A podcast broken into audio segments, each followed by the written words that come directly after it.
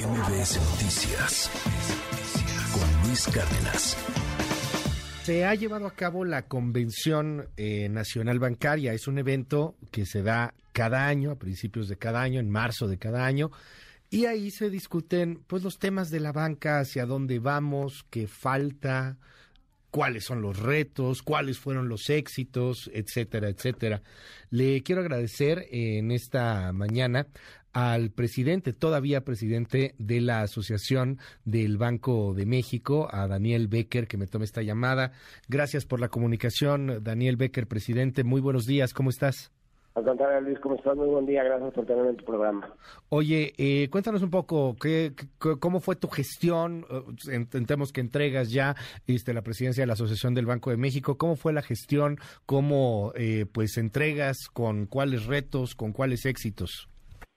Bueno, yo te diría que es difícil, Luis, juzgar este, pues, cuáles han sido los éxitos y los fracasos. Pues yo creo que, bueno, sobre todo lo que sí se logró es una gran interlocución con los diferentes actores, actores de la vida pública de este país que están relacionados con nuestra actividad, inclusive yo diría con el propio presidente que, pues como recordarás, eh, eh, cuando recién tomó posesión dijo que eh, no iba a tocar la banca en los primeros tres años, y el año pasado en Acapulco, después de haber tenido una conversación con él larga, él nos dijo que no iba a tener ninguna injerencia con respecto a meterse a temas de comisiones bancarias, le explicábamos que es mucho mejor generar elementos de competencia que poner topes, que los topes han demostrado que no son la mejor, eh, el mejor remedio eh, históricamente hablando y estadísticamente hablando.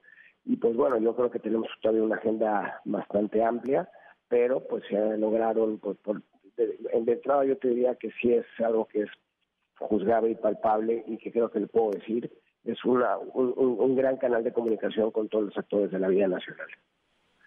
Se ha movido en estos días justamente en el marco de la Convención Nacional Bancaria este asunto en torno a la decisión o a la posible decisión que se viene con eh, el gobierno federal de cancelar o suspender la mayor parte de cuentas que se tienen con la banca privada.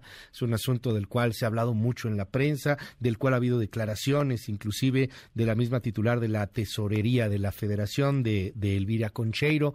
¿Qué nos puedes decir al respecto del tema? ¿Esto se ha discutido, se ha platicado? Sí, por supuesto, han sido también uno de los temas que han salido aquí, como tú bien dijiste en la introducción de tu programa, pues aquí discutimos la agenda de mediano a largo plazo y también temas de coyuntura. Este evidentemente es un tema de coyuntura y efectivamente yo tuve una conversación hace un par de días con la doctora Concheiro y ella me explicaba y me pedía, me pedía que le avisara a la opinión pública que esto solamente es un elemento de, de reordenamiento de cuentas. Muchas cuentas son cuentas que pueden tener más de 20 o 25 años de haberse aperturado, muchas veces inclusive los propios titulares de las cuentas ya no son parte del servicio público y la idea es simplemente reordenar y darle orden a las cuentas que existen eh, en, la mayoría de los bancos de empresas eh, eh, paraestatales, estatales o inclusive eh, estatales.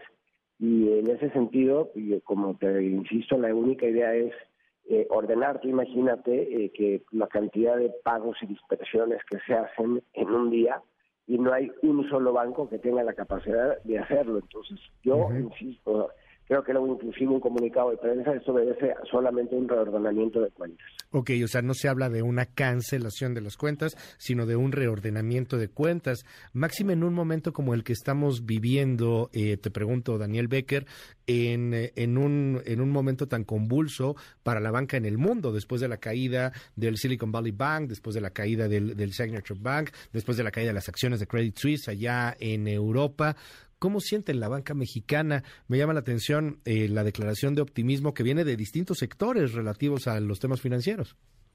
Sí, mira, es que yo creo que esto, esto se parece, o sea, no tiene las mismas implicaciones no es la misma profundidad y no se genera por las mismas razones. Pero tú te acordarás, Luis, que en el año 2008-2009, cuando vino la crisis hipotecaria, en realidad el sistema bancario mexicano pues prácticamente no recibió ninguna afectación. ¿Cuál fue la razón? Que los bancos mexicanos estaban prohibidos en adquirir, este tipo de activos. Y ahorita lo que nosotros tenemos registros es que ningún banco mexicano tiene exposición a este tipo de empresas y por lo tanto, pues con los resultados que hubo el año pasado, más los indicadores de la banca, que es un índice de capital de más de 19% cuando el, regulatorio es 10,5% y un exceso de liquidez, estamos convencidos que la banca está pasando por su mejor momento y con una gran robustez. Eso no significa, Luis, que no vaya a haber eventos de volatilidad del tipo de cambio, que por cierto el tipo de cambio no hay otra vez abajo de 19, o sea, si tú te das cuenta, pues los, los, los, los factores, la banca no tiene ningún problema y además, como elemento adicional de, línea de defensa, pues es la, la, prudencia que se ha manejado en las finanzas públicas. Entonces yo creo, no, los mexicanos no tienen por qué tener ninguna preocupación por lo que está pasando en el resto del mundo para con nuestro país. Eh, te pregunto finalmente, eh, Daniel Becker, están presentando esta nueva plataforma, se llama Dimo, lo entiendo así. Cuéntanos un poco al respecto del tema, transferencias, pero ahora con el número celular, en un momento en donde hay mucho nerviosismo con los delitos cibernéticos y cosas por el estilo. Cuéntanos. Sí, bueno, mira, Dimo es una plataforma que corre por los rieles de, del SPEI, del Banco de México, y la intención es que eh, yo te pueda pagar a ti si tú me haces el favor de invitar a comer y tú pagas y yo luego te pagaré en la tarde, te mando tu nuevo celular, te, te marco solamente a través de tu número celular, te traspaso dinero y entra a tu cuenta. Lo interesante de esto, Luis, es que si tú, si yo te llegara a pagar a ti y tú no tienes una cuenta de cheques porque has decidido no tener una cuenta de cheques por las razones que sean, para poder bajar esos recursos y tenerlos en tu chequera, hay una plataforma agnóstica donde tú escoges los bancos que participamos en este DIMO, es una plataforma agnóstica, tú escoges el logotipo, haces tu onboarding digital y en ese momento ya te vuelves cliente del sector bancario formal.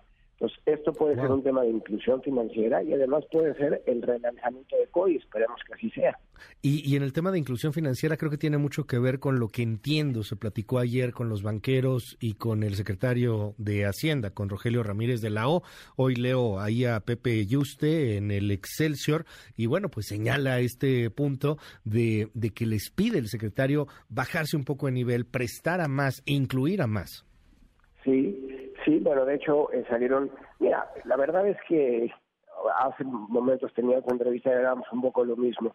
Luis, yo creo que nadie puede negar que uno de los grandes baluartes que tiene este país es la fortaleza del sector bancario. Cuando hay un problema del sector bancario, se generan problemas por las finanzas públicas y en nuestro país llevamos 20 años que se nos olvidó que eso existe.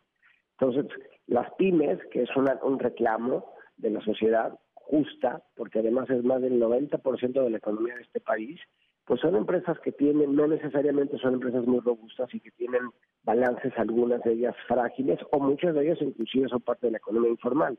De ahí, bueno, sería eh, importante encontrar elementos de equilibrio para no poner en riesgo el sistema, seguir profundizando en la parte de PYME, pero salió una, una facilidad regulatoria que nos va a permitir tener ahí algunas facilidades que nos va a permitir seguramente penetrar cada vez más al crédito PYME, que esto es un reclamo que lo entendemos y lo vamos a hacer, pero siempre poniendo, anteponiendo la fortaleza del sector.